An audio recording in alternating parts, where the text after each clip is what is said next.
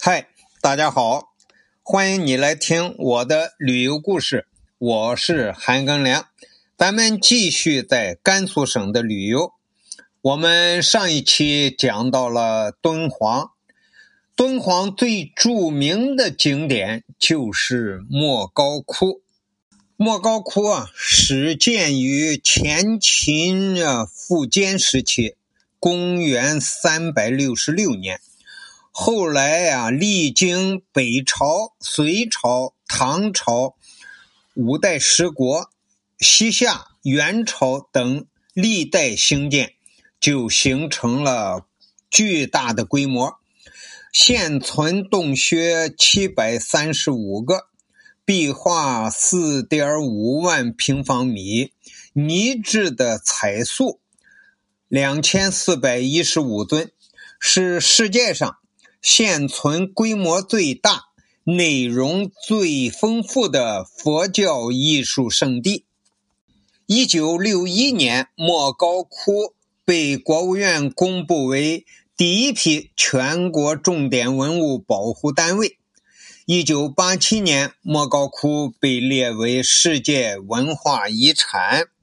莫高窟与河南洛阳龙门石窟。山西大同云冈石窟以及甘肃的麦积山石窟并称为中国四大石窟。国家旅游局啊，本来想把莫高窟定为五 A 级旅游景点，但是在莫高窟前任这个院长啊。范锦诗等人的反对下，坚决不要这个五 A 级旅游景点，怕游客来多了呀，接待不了，还对莫高窟的文物有破坏，所以现在莫高窟没有成为五 A 级旅游景点。莫高窟修建的历史是这样的，在前秦建元二年，就是公元三六六年。一个僧人啊，叫乐尊，他路过此山，忽见金光闪耀，如现万佛，于是便在岩壁上开凿了第一个洞窟。此后呢，一陆续开发，就被称为莫高窟。以前呀，是用的沙漠的漠，是意思在沙漠的高处。后来啊，后世因为沙漠的漠和现在这个漠通用，于是就改为莫高窟。但是另外还有一个说法是，佛家有言：修建佛洞，功量无德，莫者是不可能啊。莫高窟的意思就是说，没有比修建佛窟更高的修为了。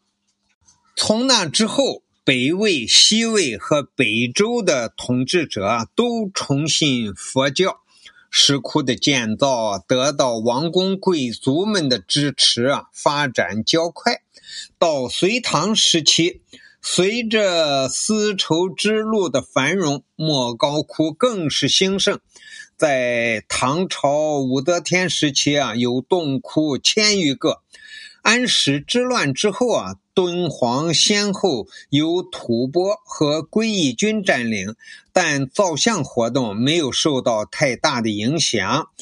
到北宋、西夏和元代啊，莫高窟逐渐的衰落，仅以重修前朝的窟室为主，新建的也有一些，但数量极少。